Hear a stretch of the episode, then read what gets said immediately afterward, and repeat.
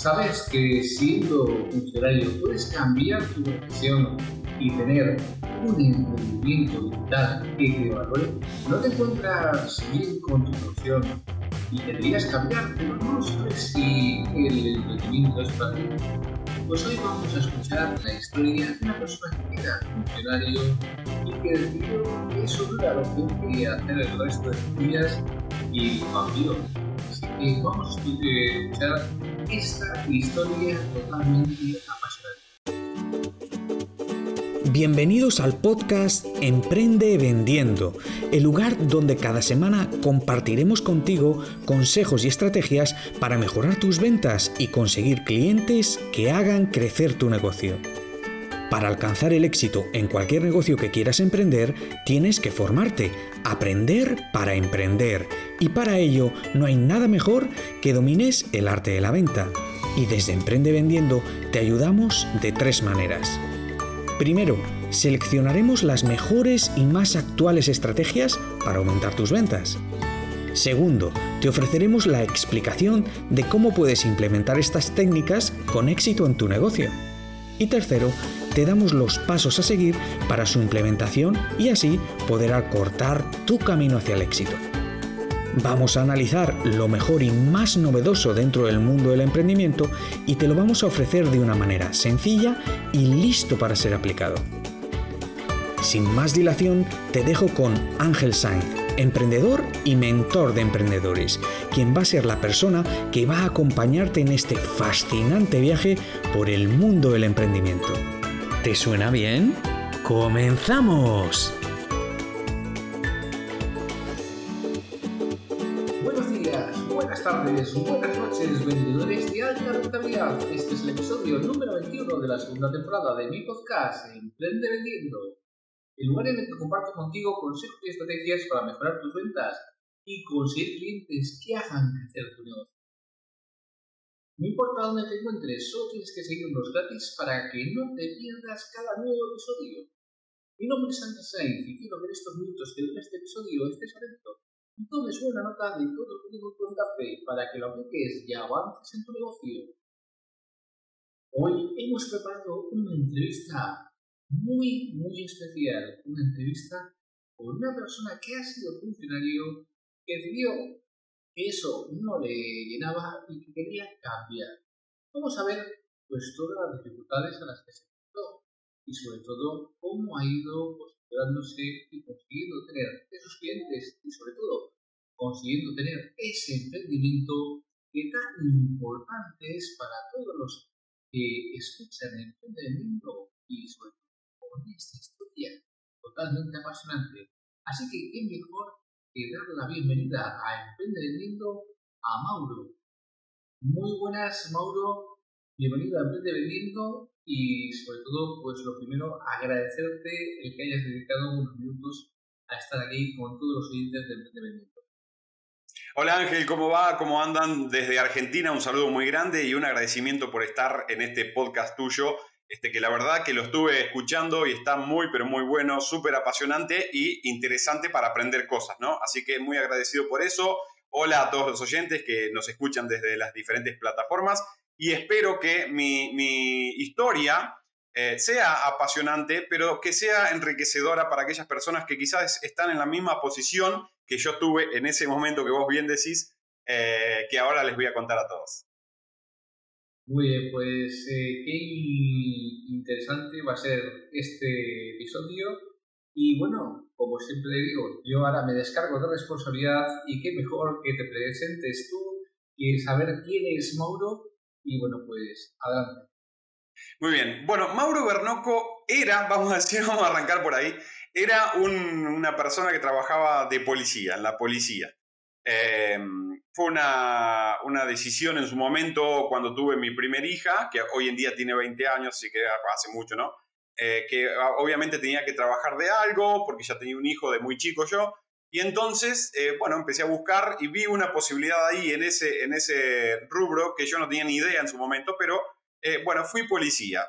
a través del tiempo, y esta parte la voy a resumir para llegar al punto de cómo cambia mi vida, eh, a través del tiempo me di cuenta que era una profesión que no era para mí, más allá de eh, la bondad que tiene la profesión en sí, pero el sistema y el circuito eh, no tiene mucho que ver con por ahí algunos valores míos o algunas formas de hacer las cosas.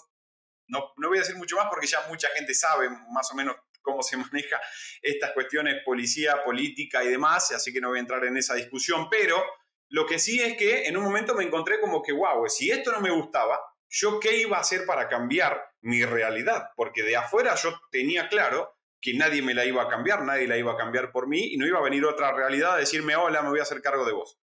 Entonces, a través del tiempo empecé a investigar un poco a la propia persona, es decir, hacer un poco de autoinvestigación de qué era lo que a mí me gustaba. Autoconocimiento, este, me analizaba constantemente y empezaba a ver cosas que me gustaban. De muy chico lo que me gustaba era, por ejemplo, cuestiones artísticas como eh, dibujar, ¿no? Dibujaba muy bien y todo el mundo me preguntaba, eh, ¿fuiste alguna vez a, a, dibujo, ¿no? A clase y yo no, no había ido nunca a ningún lado, me, me, algo que me salía bien. Entonces empecé a buscar en internet cómo hacer para, en base a las habilidades, conocimientos o experiencia o lo que te gusta hacer, cómo hacer para que todo eso sea algo en donde vos puedas entrar ahí y, y formar un poco, formarlo parte de tu vida, ¿no? Que, que, que, que se potencie y que obviamente en el futuro sea una forma de vida o un negocio. Entonces, obviamente, hice un análisis que tiene que ver en, buscar mis debilidades, mis fortalezas, famoso TAFO a nivel personal, ¿no? Eh, entonces, ¿qué era lo que me gustaba? Yo tenía algo que me gustó siempre, que me gusta hoy en día, que es mi pasión y que es la tecnología. Cualquier cosa relacionada a la tecnología me vas a tener ahí viéndolo horas y horas y preguntando y viendo por qué funciona así o por qué. Eh, y otro era Internet a la par, ¿no? Internet, todo lo que se hace en Internet. Yo quería no solamente consumir Internet, que es algo que digo siempre, sino formar parte de lo que se hace en Internet. Quería ver si yo quiero hacer algo también, como lo que estoy leyendo en un artículo de blog o algo, una foto que estoy viendo. Yo puedo hacerlo, ¿cómo se hace? Bueno, entonces entre esas dos ramas estaba un poco el parámetro hacia donde yo tenía que ir, ¿no? Porque eran mis dos pasiones, la otra es el fútbol, pero estaba un poco lejos ya de eso porque ya era una edad, unos treinta y tantos, que bueno, obviamente no podía arrancar ya. Lo puedo, lo puedo hacer, ¿no? Pero en este caso estaba más apuntado a cuál iba a ser mi forma de vida.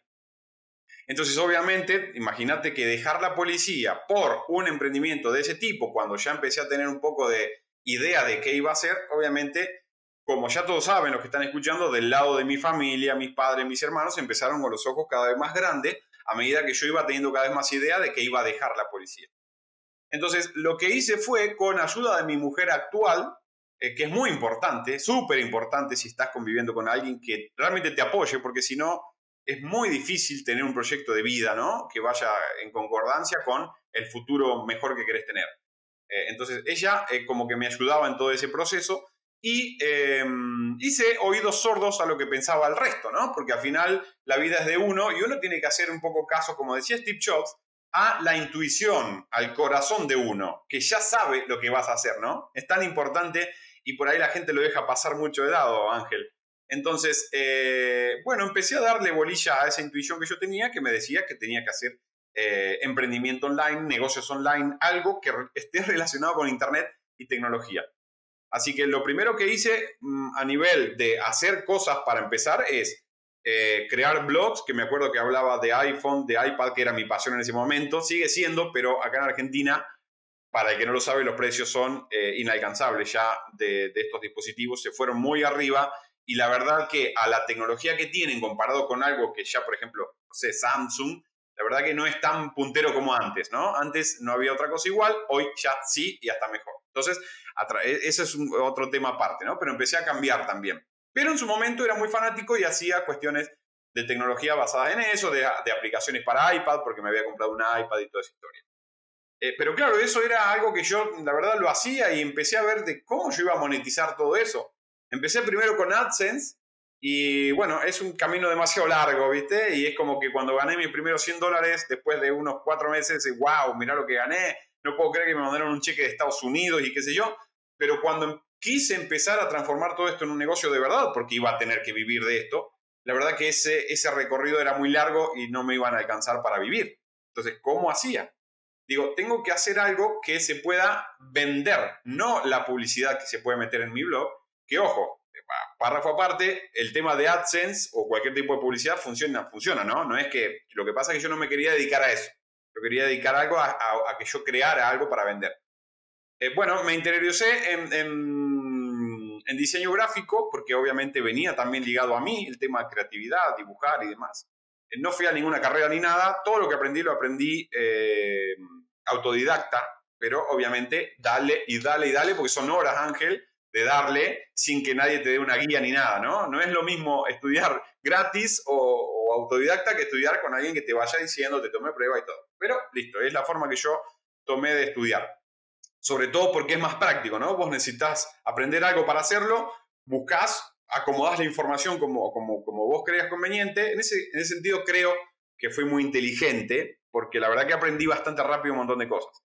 Entonces lo primero que, hice fue usar Fiverr como para vender logotipos, diseño de logotipos por 5 dólares, 10 dólares, 15, 7, bueno, ahí estaba en el margen más o menos al principio. También usé una plataforma que, que tengo entendido que es española, que es Genius, que no sé qué pasó si se fundió, la cuestión que me robó dinero que yo tenía ahí, este, porque en un momento desaparecieron y yo tenía como, no sé, 600 euros, dólares ahí, bueno, listo, no sé. Inclusive hasta que creo que le iban a hacer juicio. Bueno, yo lo dejé de lado porque yo avanzaba, ¿no? No, no, no, no es que me quedaba llorando por los laureles.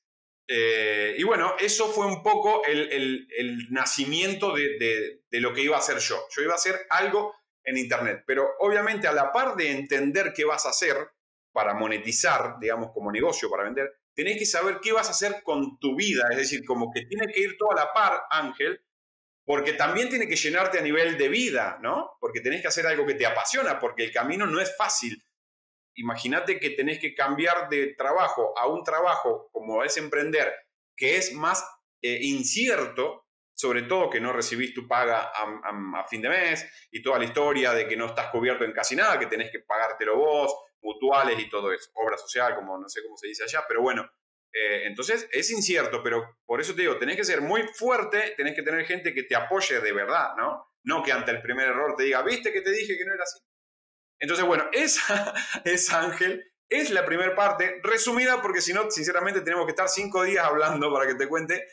Eh, eh, pero bueno, esa es un poco la parte inicio del despegue. Y antes de hacer el primer corte para que vos me, me repreguntes, en ese proceso, el trabajo era doble porque yo trabajaba en la policía, a la noche trabajaba hasta altas horas en mi, emprendimiento, digamos, lo que iba a ser mi emprendimiento, y en el medio de todo eso yo tenía que vivir y tenía que empezar a crear un, un colchón económico porque la base mía era tener de seis meses a un año de dinero para cuando yo diga, ¡pum!, salto y dejo el trabajo porque si hay algún error, algún problema, algún cálculo que no te da, entonces esa plata está como para ayudarte.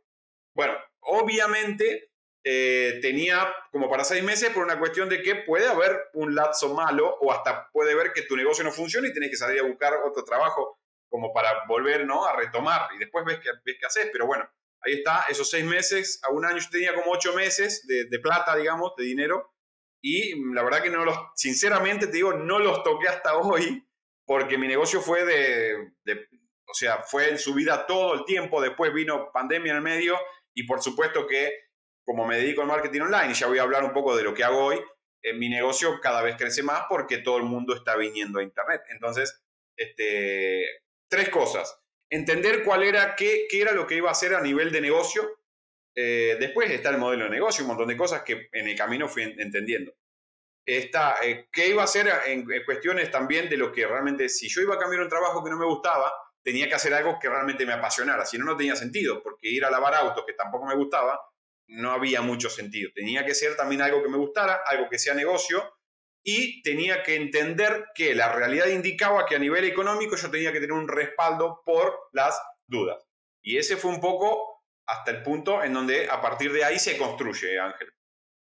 Bueno, pues has dado unas claves muy, muy interesantes. La primera, el apoyo de tu mujer, y esa es una parte esencial.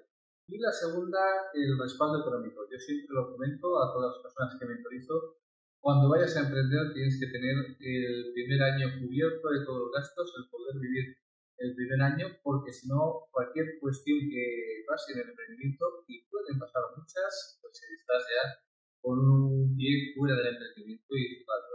Por eso muchas empresas eh, tienen esa calavera en el año y, y muchas cierran antes del año, en España, por ejemplo, el 80% de los emprendedores que ya abren, pues cierran antes de un año. Y es por eso, porque no calculan bien esos ingresos y después también envían mucho al tema de subvenciones, de aquí un problema también interesante. ¿Y cuáles son las mayores dificultades, aparte de, de, las que nos encontramos todos, que son la familia, que siempre te dice que, no, que ser, que, que, no cambies ese trabajo por, por el emprendimiento? ¿Cuáles son las dificultades a las que te enfrentaste una vez que ya empiezo con el emprendimiento, aparte de tener ese, ese doble horario que, bueno, las dificultades son, eh, más allá de las que mencionaste, que las voy a repetir porque uno parece que, es algo al pasar, ¿no? Que la familia te dice que no, pero no le tenés que hacer caso. Lo que pasa es que, claro, yo esto lo hice ponerle a los treinta y pico, y yo hasta ese momento, yo venía con una mentalidad cambiándola de a poquito y demás, pero claro, nosotros tenemos una crianza atrás, y esa crianza hace que, por más que yo le diga a mis padres, bueno, voy a hacer lo que yo realmente quiero, aparte ya era grande y demás, el tema de la crianza y el tema de no querer fallarle a tus papás y demás, todavía está, o sea, lo tenés dentro. Entonces, todo el tiempo mientras vas trabajando, ideando tus cosas locas, al, en este lado tenés eso, ¿no? De que tu papá, con una palabra que te diga tu papá, no hace falta que te diga, no, vos no vas a poder, no. Con algo muy sutil que tu papá te diga o tu mamá o alguien que realmente en tu, en tu infancia o en tu, en tu crecer fue muy cercano a vos, eso ya te puede hacer tambalear. Entonces, eso fue uno de los, digamos, un escollo dentro de todo este recorrido, porque todo el tiempo, no era que me estaban diciendo no vas a poder todo el tiempo, había cosas sutiles que ellos obviamente no estaban entendiendo lo que yo hacía, ni siquiera sé si hoy entienden lo que hago, más allá de yo digo yo trabajo en internet, pero eh, en, esas cuestiones tenés que ser muy, muy, eh, tenés que prestar mucha atención a las palabras que te dicen y que no te entren en el subconsciente, porque es fácil que vos me digas algo, me insultes en esta charla, por ejemplo, Ángel, y yo digo, a mí no me hace nada, porque total, yo te escucho. Pero ojo con el, con el subconsciente, que yo no sé si me quedó eso, o vos me decís, tenés que, por ejemplo, ponerte una remera blanca, porque así eh, te queda mal. Bueno, listo, yo no importa, yo la próxima nota la hago con remera negra, pero nadie sabe si eso me va quedando, me va quedando, me va quedando, y en la cuarta nota me cambio la remera porque ya no soporté más lo que me dijiste aquella vez. Entonces, hay mucho ojo con el subconsciente y entiendan que todo esto del emprendimiento es 80-90% desarrollo personal. Por eso los emprendedores hablamos mucho de desarrollo personal, porque son cosas que ya tenemos incorporadas, porque es un es, como un, una escalera que en cada escalón estamos emprendiendo en base al desarrollo personal propio, ¿no? De potenciarnos, de ponernos a prueba y demás. Entonces, eso es el número uno, digamos, todo lo que te dice el, alrededor, que parece fácil, nada, yo no le hago caso. Ojo con eso y ojo con el subconsciente. Entonces, ojo con eso, pero a la par, eh, ayudate vos, eh, investigale, hace hasta cursos sobre cómo manejar la mente, ¿no? La mente consciente y la mente subconsciente. Después, la otra parte es la cantidad de tiempo que vos trabajás, pero no por la cantidad de tiempo, sino porque si no tenés un enfoque, vas a encontrarte con que estás trabajando 15 horas en tu emprendimiento y no sabes a dónde estás yendo. Y obviamente, por más que trabajes tanto, si no tenés una dirección, un enfoque, los resultados no van a venir o, o van a venir demasiado lento. Yo siempre tuve como muy claro todo lo que quería hacer desde el principio, pero llevarlo a la práctica es diferente. No es lo mismo tenerlo claro que empezar a hacerlo y, que todo salga claro. No sé si me explico. Entonces, lo que, lo, que sí, lo que sí hice es aprender de muchísima gente que sabía más que yo, y para esto tenés que ser súper humilde, no tenés que creer que las sabes todas. Eh, aunque yo, y, yo te digo que soy una persona muy segura de mí misma y que yo eh, soy de esos típicos que suelen querer tener razón en todo, pero muchas veces trato de bajar, ¿no? Todo eso para aprender. Si no, no aprendes, ¿eh? Si vos te crees que te la sabes toda, y bueno, de vos mismo no vas a aprender. Vas a tener que aprender porque si no serías súper exitoso, millonario y lo que sea. ¿Ok? Entonces tenés que aprender de los que más saben. Y después también eh, eh, ser práctico en lo que haces. Es decir, a ver, yo como te decía antes, yo aprendo aprendo y hago, no aprendo para tenerlo ahí. Yo no hago cursos por las dudas, por ejemplo, para, porque a lo mejor algún día me va a servir como hacíamos en la escuela. En la escuela te enseñaban algo que vos, la verdad, no sabía si algún día lo iba a usar. Entonces, cuando lo tenías que usar, pasaron 5 o 10 años y ya te olvidaste. En el caso del emprendimiento, para que todo sea más rápido, Sobre todo hoy en día que la información, Ángel, está disponible para todo el mundo todo el tiempo. Entonces, cuestiones de tiempo no tenés problema, porque si a las 3 de la mañana no te puedes dormir, en vez de ponerte a ver Netflix, ponete a ver un video que te enseñe algo o lee algo, lo que sea. Entonces, este, eso de aprender rápido y automáticamente ponerlo en, práctica es, eh, te ayuda a entender todo mejor. ¿Ok? Entonces, eso es otro de los... No fue un problema para mí, sino que desde el vamos lo tomé como algo que tenía que hacerlo así. Y la verdad que me ayudó. Después, otro de los problemas es el tema de las ventas, Ángel, y obviamente. Vos desde el principio no sabés vender mucho. Yo no sabía vender, la verdad. Estaba cero. O sea, yo veía un vendedor de libros y me parecía el diablo. Porque me decía, es gente que molesta, gente que esto, que lo otro. Pero con el tiempo te das cuenta que todos, todo es vender. Entonces, si no sabes vender, no sabes hacer nada y tu negocio no va a ir a ningún lado, ni siquiera tu vida va a ir a ningún lado. ¿Por qué no va a conseguir pareja que te guste? Porque, ¿me entendés? Por un montón de cosas que tiene que ver la venta. Entonces, por eso te digo que el desarrollo personal es la base de todo esto y si es, eh, para las personas que están del otro lado, lo que tienen que hacer es primero aclarar su mente, verse en el futuro, ver cómo se ven, qué es lo que quieren hacer realmente, qué es lo que le, apasiona, si va en concordancia con su estilo de vida, porque emprender no es para todo y también no es para todos. Y es un estilo de vida, no es que yo emprendo y el resto del día no eh, hago otra cosa. No, yo emprendo todo el, todo el santo día, como decimos en Argentina. Todo el tiempo soy emprendedor. No es un rubro esto, es una forma de vida. Entonces también pensá eso, si a ver si es tu estilo de vida o no. Entonces, obviamente, a través del tiempo vas superando todos esos problemas, pero porque los vas entendiendo, porque lo vas pasando. Yo vi, Ángel, muchos videos de cómo se hacen las cosas. Pero hasta que no empecé yo a hacer mis propias cosas, no entendía realmente qué era lo que me iba a suceder en el medio. Entonces, por eso los emprendedores tenemos la gran frase, tomar acción. Porque está todo bien que vos leas, aprendas, qué sé yo, pero en la realidad, hasta que no tomes acción, no vas a saber cómo son las cosas. Muy interesante lo que estás diciendo y además una cuestión que yo siempre he defendido en todas mis mentorías y en todos los cursos que, hacemos es el tomar acción. Sin acción no, no existe ningún resultado y por lo tanto pues hay que tomar acción para que haya ese resultado. Y bueno, pues, ¿cómo fue esos primeros pasos que, que tenías en el ¿Cómo fueron esos primeros momentos? Bueno, en los primeros momentos eh, fue ver dónde yo iba a vender lo que hacía, eh, porque como te digo, los primeros fueron los logotipos, los logotipos de, para gente de cualquier lado. Yo tuve algo positivo al principio, que obviamente me sirve hasta hoy, que a mí siempre me, interesó el inglés. Entonces yo eh, me acuerdo que cuando estaba el viejo Messenger yo chateaba con gente en inglés solamente por el hecho de ver cómo yo podía interactuar con ellos. A lo mejor de temas que nada que ver y no eran ni amigos míos, nada, pero yo me interioricé siempre eso. Me acuerdo con que hace 21 años, porque mi hija mayor tiene 21, cuando estaba mi pareja de ese momento embarazada, y viste que vos estás acompañando a tu mujer, no sé si a alguno le ha pasado, y medio que no sabés qué hacer, eh, estás ahí con ella, viste, por si le duele algo, lo que sea. Entonces estamos en la habitación, muy chicos los dos, la habitación, la casa de sus padres, y yo me dedicaba a, ella tenía, estaba en la habitación llena de, ¿te acordás que antes se usaban los, las, revistas pegadas, póster y toda habitación pegada de cosas, viste? Hoy en día no se usa, pero somos viejos, Ángel, no sé vos cómo la ves, pero... Entonces, ¿qué hacía yo? Había revistas de todo tipo y yo agarraba todo lo que había en inglés y teníamos un diccionario chiquitito y entonces yo lo traducía y le decía a, mi pareja de ese momento qué significaba y, íbamos aprendiendo, ¿no? Y yo iba aprendiendo. O yo miraba las películas y, y, leía abajo la traducción, pero, pero relacionaba a lo que estaba gesticulando y hablando la persona en inglés. Entonces, como que ese proceso me ayudó también a entender mucho. No te digo que me voy a Estados Unidos y me pongo a charlar con cualquiera, porque la verdad que después no es que me avancé con eso, avancé un poco, pero no, no, no tanto, pero bueno, pero sí que me ayudó al principio, Ángel, porque claro, cuando vos querías eh, participar en, Internet, eran muchísimas cosas en inglés comparado con ahora.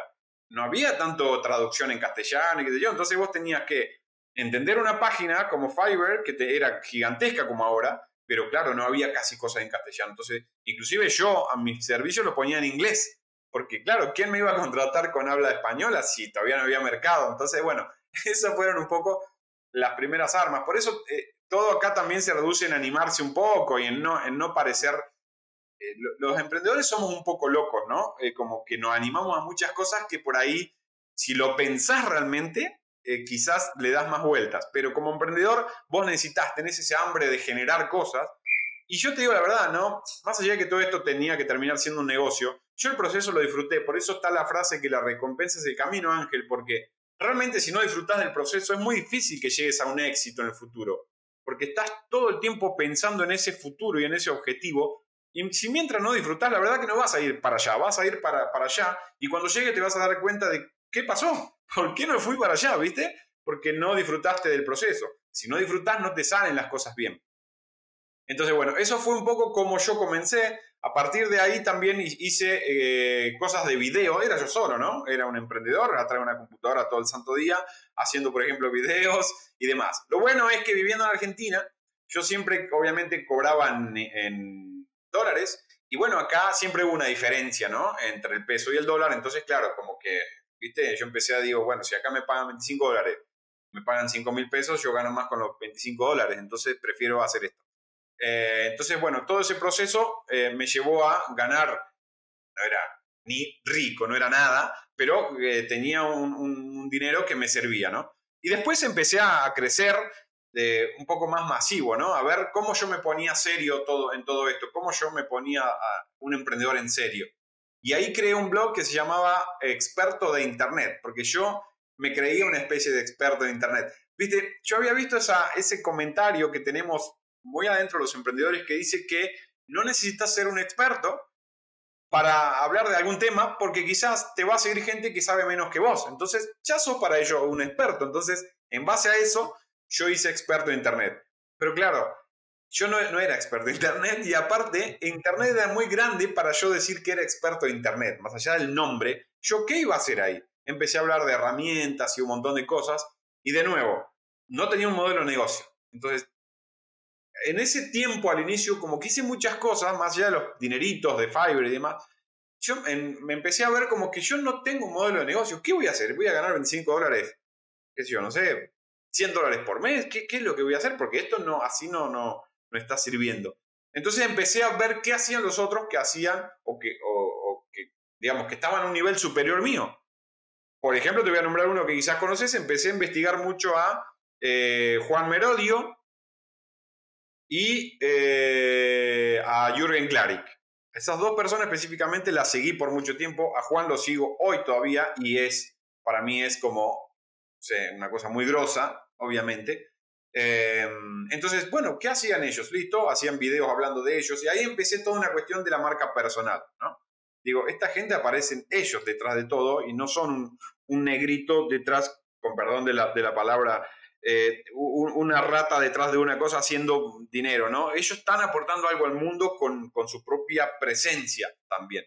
Digo, wow, yo quiero hacer eso porque aparte no es algo que me, me era que me disgustaba yo hablar y yo aparecer y yo contar. Pasa que al principio no, el, síndrome del impostor no te deja, porque vos decís, ¿yo qué voy a decir? ¿Yo quién me va a hacer caso a mí? Bueno, listo, no importa, pero como te digo, volviendo, alguien va a saber menos que vos y te vas a poder enseñar. Entonces, bueno, ese fue un poco el proceso de qué hacía yo eh, al principio.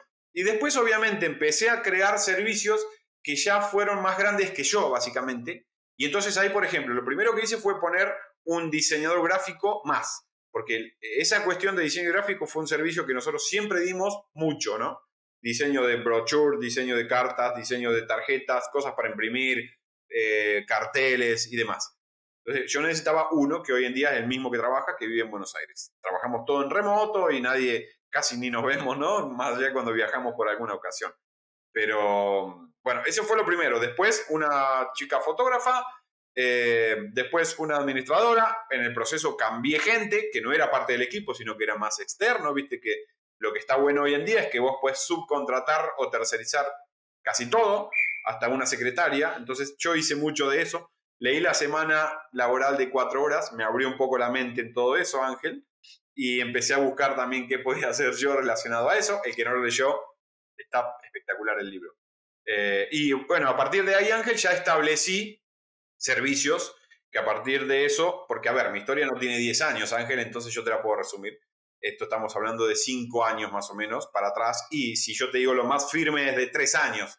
Eh, a partir de tres años para atrás, digamos, es como que yo ya realmente digo, bueno, esto es una agencia, tenemos cuatro o cinco personas trabajando, tenemos que crear una, algo estético, digamos, una marca a, la par de Mauro Bernoco. Entonces ahí se creó WOP, WOP Marketing, que, eh, bueno, el nombre es una cosa que se me ocurrió a mí una vez, que no tiene mucho sentido porque es web, la WOP es Web Online Project, que básicamente online, eh, web y online es lo mismo. Entonces, bueno, pero una cosa muy loca que fue quedando y así quedaron las siglas Web Online Projects, WOP Marketing en este caso que es mi agencia de marketing digital de hoy en día. Pero el camino hasta, hasta, viste, es como que vos tenés un montón de cables y tenés que desenrollarlos a todos y adentro encontrás como la perlita, ¿no? Ahí está.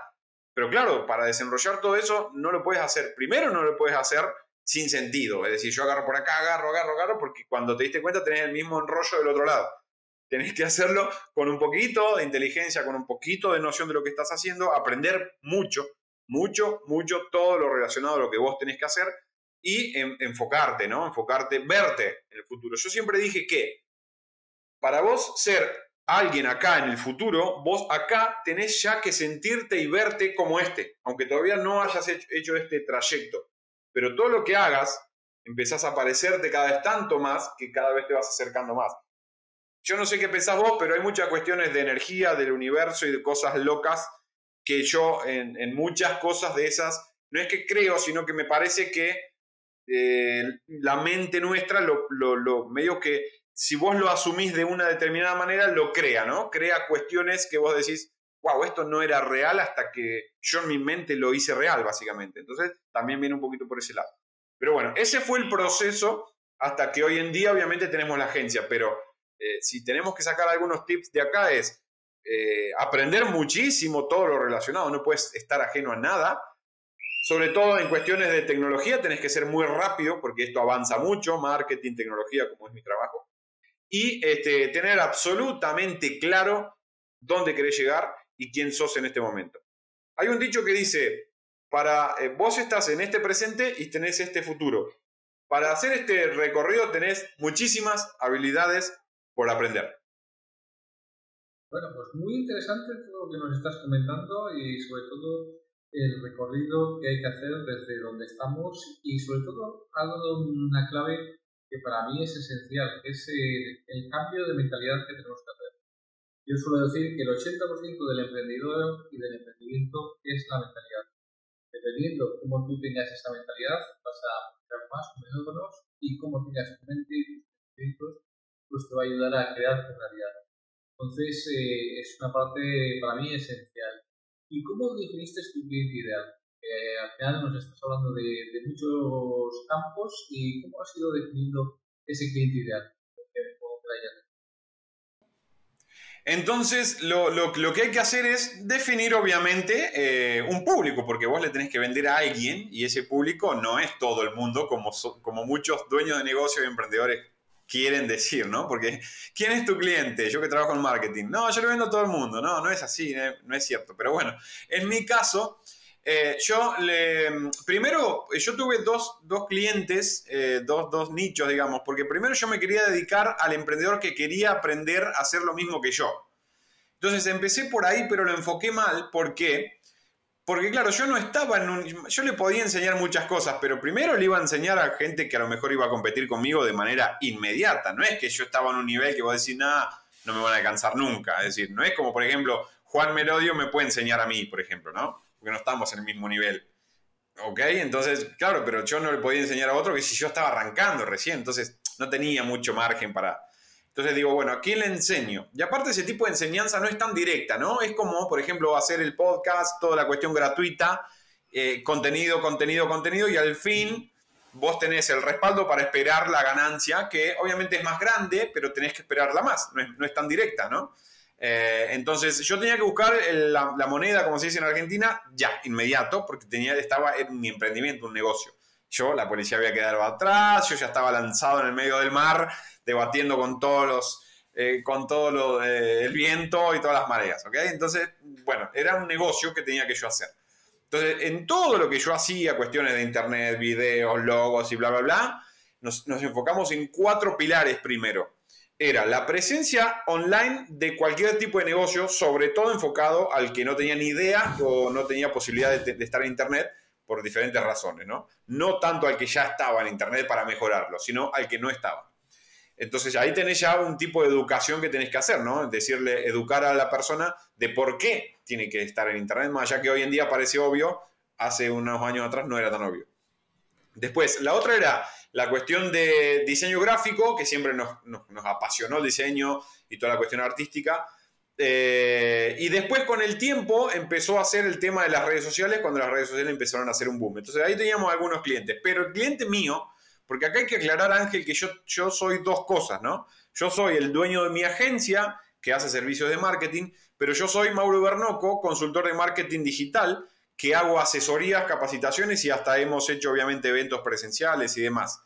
Eh, entonces, dos, cosas del mismo público, pero eh, brindadas de diferente manera. Una, que es la agencia, son acciones físicas, ¿no? Nosotros detrás haciendo pa, pa, pa, todo.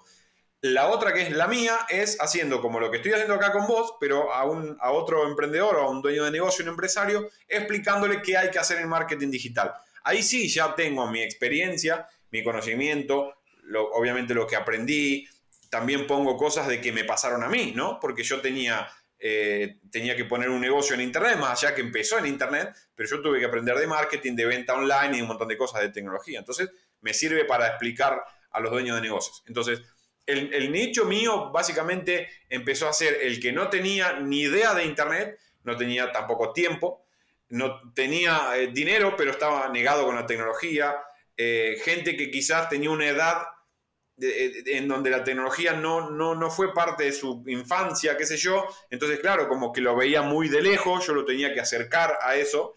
Entonces, ese un poco es el público mío. Ya de la agencia es más amplio, porque obviamente se amplió a gente que directamente no quiere aprender de marketing o, no quiere aprender de cómo se manejan las redes sociales de manera profesional y nos contrata a nosotros el servicio de gestión de redes. Pero el, primer y principal objetivo nuestro es aquel dueño de negocio, sobre todo, y ojo que no hablo mucho del nombre emprendedores, porque entiendo que el emprendedor es el que, como decíamos antes, quiere hacer todo solo. Y nosotros no hacemos cosas a la par del emprendedor, nosotros hacemos cosas para el emprendedor, en este caso para el dueño del negocio, que no va a estar con nosotros poniendo sus ideas locas o cómo hay que hacer las cosas, que se deja ayudar mucho más que, que muchísimos emprendedores, y lo digo por experiencia, ¿no? Yo en su momento, hasta hoy en día, me cuesta delegar cosas, porque no es fácil. Tenés que estar muy superado de trabajo, que estoy, pero tampoco es, el, a ver, puedo, todavía tengo un margen, o, este, o realmente tenés que tener ya el modelo de negocio de escala de, de crecimiento, ¿no? Eh, que nosotros todavía no lo tenemos, digamos, digámosle, de expansión, o qué sé yo, como le quieras llamar. Nosotros todavía no lo tenemos, todavía nos manejamos como una agencia mediana, digamos, mediana tirando a chica, porque todavía no, no sabemos o no buscamos el camino de la expansión de cómo lo queremos hacer. ¿okay? No estamos en ese proceso simplemente porque nuestro modelo de negocio todavía no lo requiere. Pero después, a partir de ahí, sí necesitas sí o sí delegar, no te queda otra, porque solo o con un equipo de 5 o 6 personas, que me perdonen los, eh, mis amigos eh, colaboradores de la agencia, pero ya lo hemos charlado muchas veces hasta con ellos, obviamente. Eh, con un equipo de cinco no vas a hacer dinero ni vas a tener un negocio como un negocio de mil, un negocio de 100, un negocio de 50. Entonces, eso lo tenés que saber. Nosotros lo sabemos, pero durante el proceso también sabemos que todavía no tenemos el poder para llegar allá, por más que podamos contratar a nivel monetario a 30 personas. No tenemos el poder como marca, no tenemos los servicios totalmente afinados y muchas cosas que te pueden ir pasando en el camino. Para el que está del otro lado, quiero que se entiendan que Mauro Bernoco, a ver, no soy alguien consagrado, Ángel, como para decirte yo ya estoy arriba de todos ustedes y les puedo explicar todo. No, yo lo que estoy contando acá es mi historia de cómo cambié mi trabajo a mi emprendimiento. Punto. Después sí te puedo ayudar en un montón de cuestiones, pero todavía estoy en proceso de crecimiento. Más allá de que el emprendedor vive en constante crecimiento y cambio, yo estoy en ese, en búsqueda todavía de mi Mauro Bernoco ideal, ponele así. Entonces, pero si yo, vos me, me preguntás, ¿tu cliente cómo lo descubrís? Y bueno, eh, las necesidades, a ver, eh, vos a quién, no es a quién querés ayudar, sino quién pide tu ayuda. o quién realmente necesita tu ayuda, porque vos te puedes escribir, sí, el cliente ideal, bueno, tiene 35 años, se viste de esta manera, sí, todo lo que vos digas está bien, pero realmente alguien te dijo eso, vos te, diste cuenta o lo inventaste vos porque vos es lo que vos querés que sea ideal tuyo. Digamos, el mercado el que, el que te habla a vos y te dice yo quiero esto, cómo lo quiero, por qué lo quiero, cuál es mi problema, el mercado. Entonces, ¿qué hacer? ¿Qué, qué tenés que hacer? Preguntar, listo. Agarrar y preguntar. Yo con todos mis clientes tengo un trato súper personalizado porque yo necesito saber lo que ellos piensan. Y necesito saberlo yo, que soy el dueño de la agencia y el que traza todos los objetivos de la agencia. No mi diseñador gráfico, no mi, y mi asistente, digamos, en administración, ni no la fotógrafa. Yo, porque yo soy el que va a trazar todo ahora que justamente estamos llegando a fin de año, a ver cómo va a ser el 2022.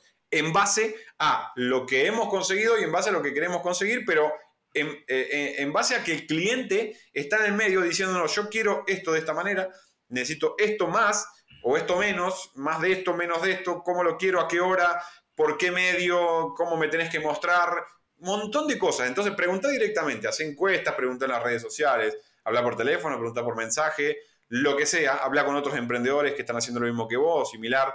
Entonces, obviamente el mercado afuera te va a decir cuál es tu cliente ideal. No lo inventes vos porque le va a cerrar, no es, no es, no es así como, como, como, como por ahí dicen ahí. No, agarra una hoja y empezá a escribir tu cliente ideal. No, primero haz un análisis, no vamos a decir un estudio de mercado porque no es tan amplio, tampoco es tan complejo.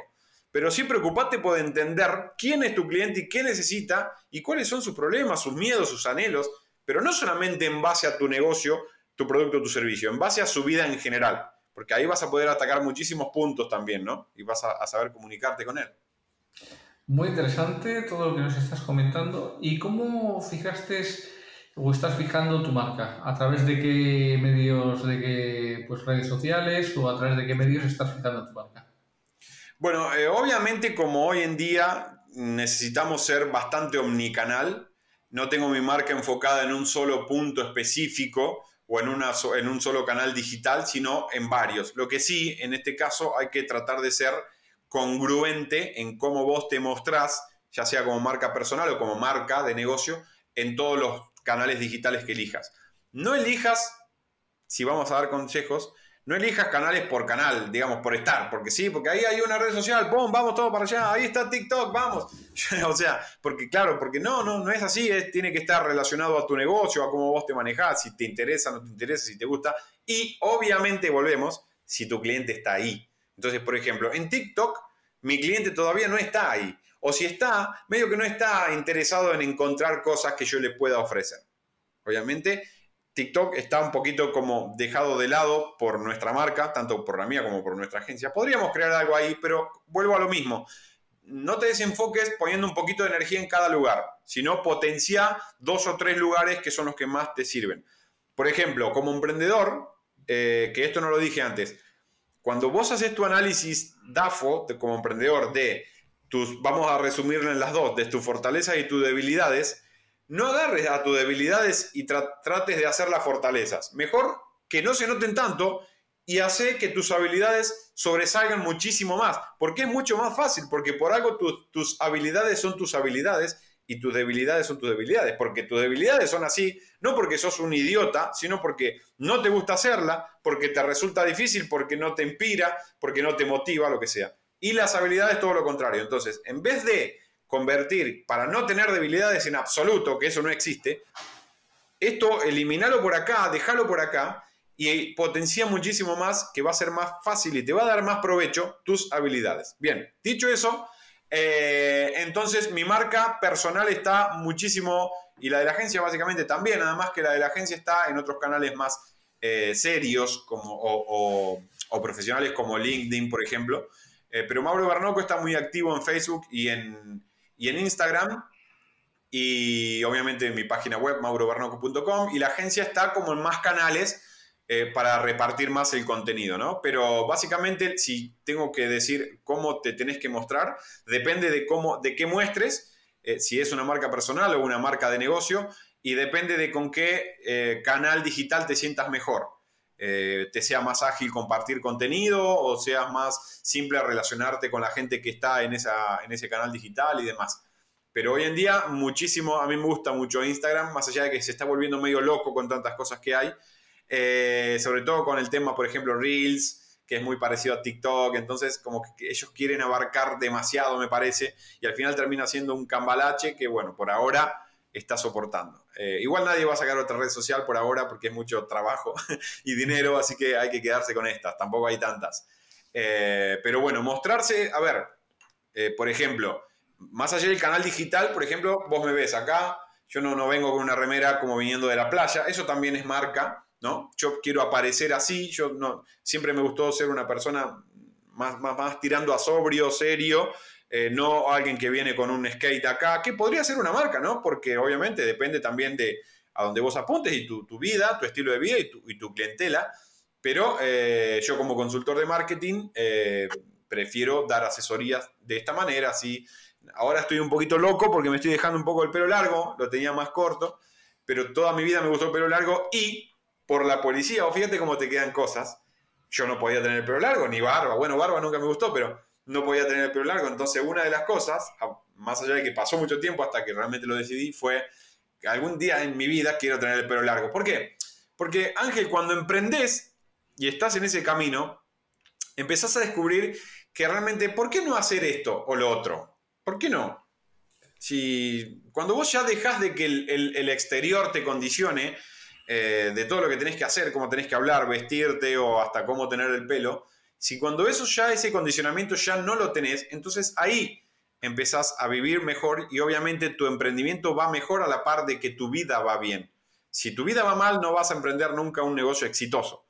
Eh, a ver, Sabemos que hay muchos empresarios exitosos que tienen una vida personal mala, pero durante el proceso les puedo asegurar que su vida fue buena. Pasa que cuando después se volvieron millonarios, no, nunca se sabe cómo va a venir la mente de uno y ahí empiezan los problemas.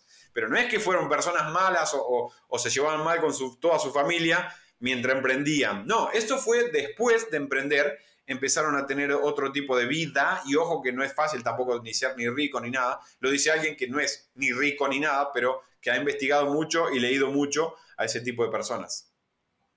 Muy interesante todo lo que nos estás comentando sobre bueno, pues el tema de las redes sociales. Cada uno tiene que buscar, desde mi punto de vista, como bien has dicho, pues la que esté en su público y donde esté su público. ¿Y qué te parecen las redes sociales tokenizadas? ¿Las redes sociales? tokenizadas? Eh, mm, por ahora, no, hay muchas cuestiones y muchas tecnologías que no, la verdad no... A ver, yo me manejo de una manera en la vida. Si, mientras a mí no me afecte o no esté cerca de afectarme, no me interesa. Entonces, básicamente, hasta que no esté cerca de afectarme, no tengo opinión al respecto. Muy bien. Pues vamos a ver otro aspecto fundamental. ¿Cómo eh, te enfrentaste pues, a ese cambio que hemos sufrido todos durante el tema de, la crisis? Y bueno, pues eh, en una crisis como la que ha vivido, pues eh, ¿cómo te enfrentaste a ese, a ese cambio? Porque a todas las empresas y a todos los emprendedores nos ha supuesto un cambio. Vos me estás hablando de la pandemia, ¿no? Sí. Bueno, eh, al principio te mencioné algo relacionado. El tema de la pandemia, eh, primero, vamos a arrancar por la parte de, cómo afectó mi vida. Casi poco, casi nada, porque yo nunca fui una persona de andar por todos lados afuera, ¿no? Entonces, más allá de que, eh, viste como el meme que anda, que anduvo dando vuelta que dice, wow, este como que es pandemia, pero es mi estilo de vida, ¿viste? Que mueve los ojitos.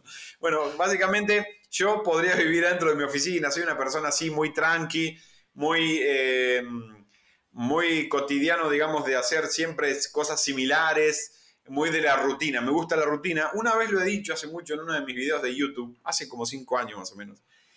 Porque viste que hay un dicho que dice, wow, la rutina te puede matar. En realidad no. En realidad lo que te mata es la rutina mala, la rutina que no te gusta. Porque la rutina de hacer algo que todos los días te gusta, al contrario, te hace vivir. Bueno, esa es la, así me gusta vivir a mí. Eh, soy muy rutinario de hacer siempre lo mismo. Entonces, claro, como que la pandemia en ese sentido de salir y demás, a nivel personal, la verdad no me afectó demasiado. Ahora bien, en el tema del trabajo, para nosotros hubo como un cambio en el panorama de comunicación con el cliente y de oferta, ¿no? Porque claro, había, empezó a haber mucha gente que nos contactaba Entonces nosotros teníamos que ver de qué manera enfocar nuestros servicios a esa clase de gente que no era la que normalmente nos contactaba, porque quizás, por ejemplo, eran negocios más chicos o tenían rubros muy particulares. Entonces, obviamente nos hizo pensar mucho y trabajar mucho un montón de soluciones diferentes más, casi personalizadas, te diría, adaptadas a cada uno de ellos.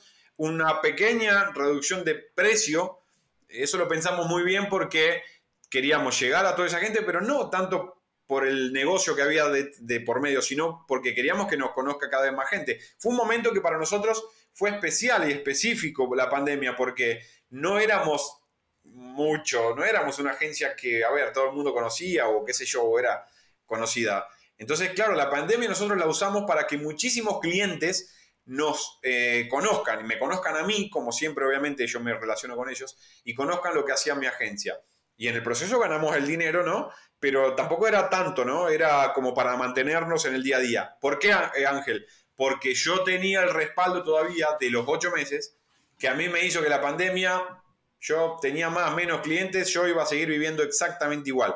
Pero a la vez encima tuve suerte porque, como te digo, yo esa plata no la toqué. Entonces yo iba, me manejaba igual teníamos a lo mejor más clientes con menos precio, entonces el valor que nosotros ingresamos de la agencia era el mismo. Entonces, claro, fue como un, cambio de cómo hacer y qué hacer, pero realmente no me movió mucho la aguja. El segundo año ya sí movió la aguja mucho para arriba, porque ya ahí ya venían clientes de todo tipo y ya ahí había mucha gente que quería hacer eh, negocios con nosotros en cuestiones de cómo nosotros lo mostrábamos a ellos en Internet. Teníamos nuestro eh, el, servicio de gestión de redes sociales, yo tenía tengo las consultorías, eh, creamos páginas web y todos los servicios que hacíamos, entonces claro, había cada vez más negocios, había negocios de, de más poder adquisitivo que nos podían contratar por más cosas, valores más caros, entonces en el segundo año sí tuvimos éxito. Ahí ya te puedo decir que fue para mí, para nosotros, porque el éxito es en base a la realidad tuya, ¿no? La realidad que se puede ver de afuera. Para mí, en ese año, mi agencia tuvo éxito un éxito que a nosotros nos encantó. Y eh, a partir de ahí, el tercer año, que sería, digamos, eh, eh, este, el 2021, bueno, fue todo de, crecimiento y de volver a ajustar todo, ¿no? Porque cuando vos creces, lo que tenés que hacer es, a, ver, ¿cómo, cómo seguís creciendo, ¿no? Porque tenés que seguir ajustando para seguir, es como si yo me compro una casa grande, bueno, le pongo estos muebles. Después el año siguiente me puedo comprar una casa más grande, pero claro, estos muebles ya no me alcanzan, ya tiene que ser o muebles más grandes o más, o, acomodados diferentes. Bueno, en este caso con mi agencia pasó lo mismo, pasó lo mismo con esta oficina, con el escritorio, con la computadora, con todo el aparaterío que nosotros como tecnólogos usamos. Eh, entonces, claro, eso lleva a que tengas que pensar, ver cómo invertís y un montón de cosas, ¿no? Si te va a servir mucho, poco, si realmente lo necesitas. O sea, no es cuestión de acá, necesito una computadora más grande, pomba, ya, vamos, total tengo la plata, no. A ver, mi computadora sirve para hacer Photoshop, Premiere Pro, todo lo que tenemos que hacer nosotros, para qué sé yo, para que la pantalla me alcance para todas las actividades que hago, lo que sea. Entonces tenés que pensar en un montón de cosas y a la par de todo eso tenés que seguir con tu negocio. Entonces como emprendedor, sobre todo el que no tiene equipo, tiene que estar siempre pendiente de todas esas cosas. Entonces, para hacer un resumen en la pandemia, Ángel, a nosotros, como, como, como le debe haber ido bien a otros que están trabajando en tema marketing digital, por supuesto que fue muy bueno, lamentablemente, ¿no? Porque, a ver, yo no, me gusta decirlo, porque la pandemia fue algo horrible para todos, pero para mi negocio fue muy bueno. Sí, como siempre, para, hay para negocios que ha ido muy bien y para otros que desgraciadamente pues ha ido bastante mal. Bueno, Ojo, pues voy a decir, déjame decir esto, Ángel. Yo durante la pandemia he regalado servicios a clientes que ya venían con nosotros, pero que tenían mermas, obviamente, porque a lo mejor un cliente que abría con gente a la calle no, no podía abrir, qué sé yo. Hemos regalado, hemos cobrado con descuento, hemos tenido muchas cosas de esas, ¿no? Para seguir manteniendo esa relación con ese cliente, porque vos sabés que después cuando el cliente vuelve a repuntar, no es que se va a olvidar del que lo ayudó, o sea, la gente no es tan mala, digamos. Entonces la relación mejora. Entonces nosotros pudimos tener un lapso eh, de unos meses, por ejemplo, yo te diría que hasta cuatro o cinco meses en el primer momento de la pandemia, en donde hicimos muchas cosas por debajo de los números nuestros porque necesitamos también, a ver, esto, el emprendedor sabe mucho de ayudar a Ángel, porque cuando, él, cuando nosotros arrancamos, también no es que necesitamos ayuda, pero entendemos esa cuestión de... Mm, por ejemplo, que yo, si emprendes en algo, necesitas una notebook y por ahí vas a algún lugar, dame cuotas o qué sé yo, le pedís plata a un amigo para ayudarte a comprar algo. Entonces vos sabés cómo es eso. Entonces no importa si el negocio era grande o chico, si tuvo problemas generales, mundiales, como fue la pandemia, nosotros estuvimos ahí para ayudarlos. Por eso hoy en día la, la publicidad nuestra, y yo te digo que trabajo en marketing digital, nuestra mayor publicidad sigue siendo el boca en boca. Es decir, a ver, porque tenemos una muy excelente relación con cada cliente, con el que está y con el que se fue. ¿Me entendés? Casi nunca tuvimos problemas. Entonces, claro, eso sigue funcionando. Eh, te recomendé con tal, te mando, te va a llamar tal o lo que sea. Eso es genial, pero para eso no tenés que pensar tanto en dinero y tenés que pensar más en, en emprendimiento. Sí, yo siempre lo digo que al final lo que importa es el servicio al cliente, el que el cliente esté satisfecho y bueno, el dinero siempre llega, el dinero va y viene y es simplemente una, una moneda de cambio. Y bueno, pues tres claves que tú le darías a un emprendedor, un emprendedor que quiera comenzar, ¿qué tres claves le darías? Bueno, a ver, tres claves. Eh, la, primera clave, que algo de lo que hablamos al principio, es si vas a emprender y todavía no estás emprendiendo, o inclusive si ya estás emprendiendo, tómate un día, dos días, una semana, una hora, lo que sea, pero estate solo y pensá absolutamente en vos. Sé absolutamente egoísta con el mundo, así sea tu mamá, tu papá, tu hijo, tu hermano. Pensá, por favor, en vos y en nada más que vos, qué es lo que querés hacer de la vida. No pensés en negocio, en plata, en lujo, en casas. ¿Qué querés hacer de la vida? ¿Cómo querés vivir tu vida? Consejo número uno, absolutamente seguro tenés que estar de cómo querés vivir tu vida de a partir de hoy hacia el futuro. Ese es el primer punto.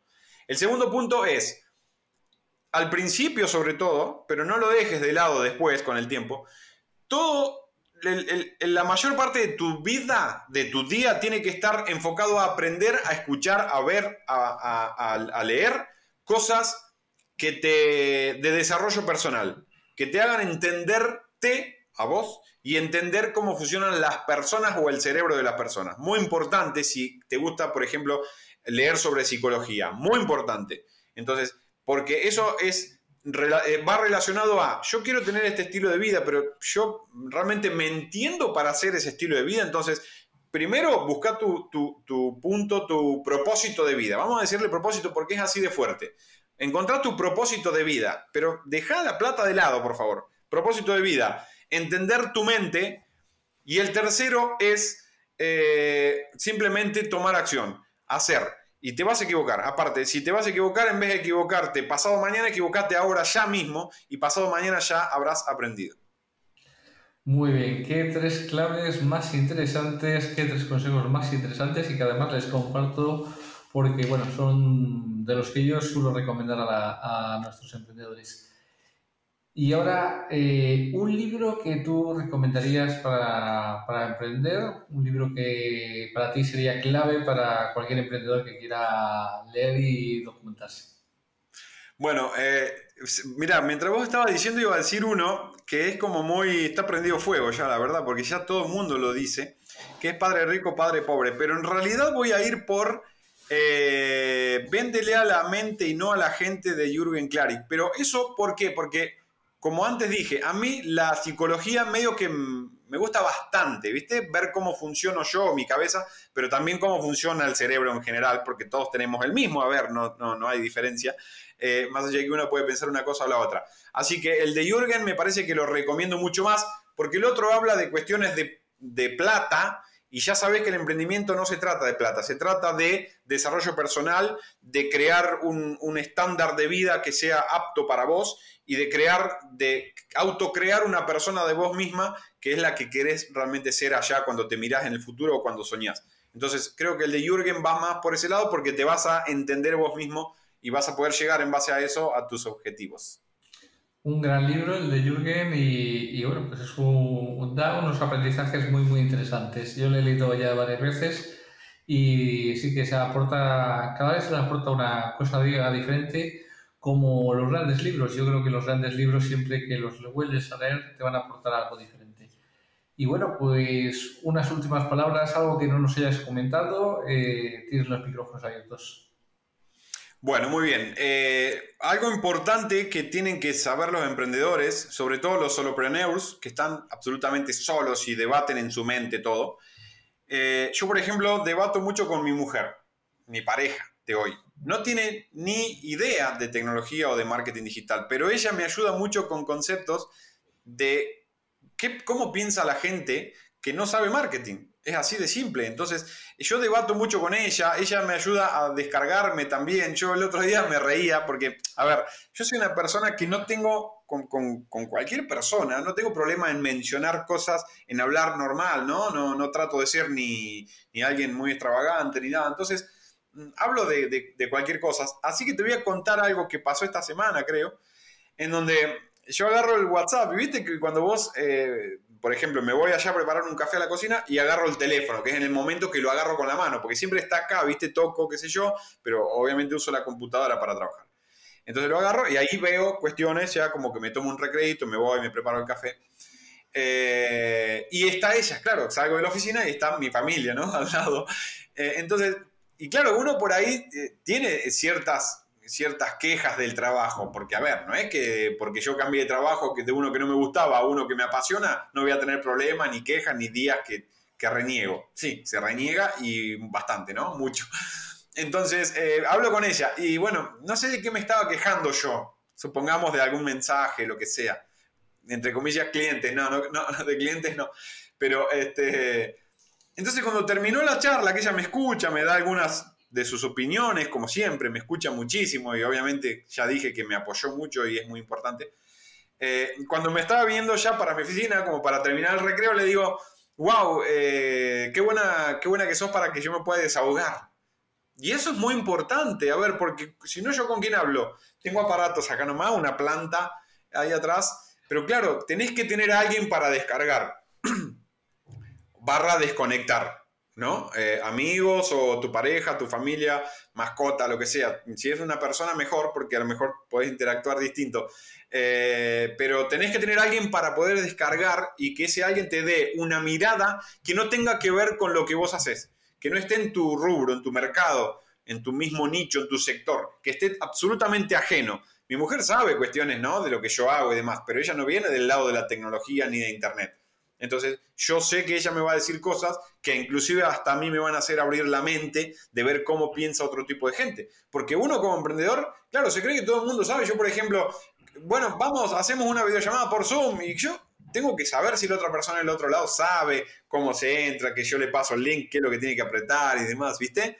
Eh, es decir, entonces, claro, el emprendedor está tanto tiempo consumido por lo que hace que es difícil salir afuera y ver qué piensan los demás. Bueno, eso es una de las últimas cosas que quiero dejar, Ángel, que también un poco abran la mente, ¿no? Que hablen con diferentes, eh, hasta, hasta personas de, diferentes negocios eh, también, de nada que ver los rubros, pero de todo se aprende. Así que tener, y si la tenés al lado, como yo tengo mi pareja, bueno, es lo mejor del mundo, ¿no?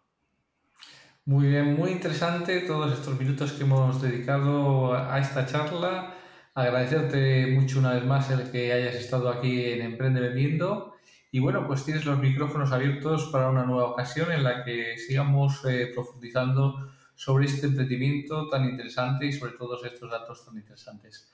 Así que, bueno, sin más, pues agradecerte el que hayas estado en Emprende Vendiendo y será hasta la próxima ocasión. Bueno, muchas gracias Ángel y a toda la gente este, de Emprende Vendiendo. Espero que les haya servido. No sé si hablo mucho o poco, creo que mucho, así que sabrán disculparme, pero la verdad, eh, como todo emprendedor, soy muy apasionado de lo que hago y de hablar de emprendimiento, ¿no? Porque es algo que lo hicimos, básicamente nos, reinventamos nosotros mismos. Así que gracias a todos y si me quieren contactar, me buscan en maurobernoco.com, con me larga una sola C, o WOP Marketing, W-O-P Marketing y en todas las redes también, Mauro Barnoco y WAP Marketing. Gracias, Ángel. Y llegamos al final de este episodio en Emprende Vendiendo. Gracias por tu feedback, tus reseñas, valoración en las diferentes plataformas de podcast. Gracias por seguirme y estar siempre ahí. Te espero en el próximo episodio y no olvides, allí donde hay una cosa de esto, alguien tomó alguna vez una decisión valiente.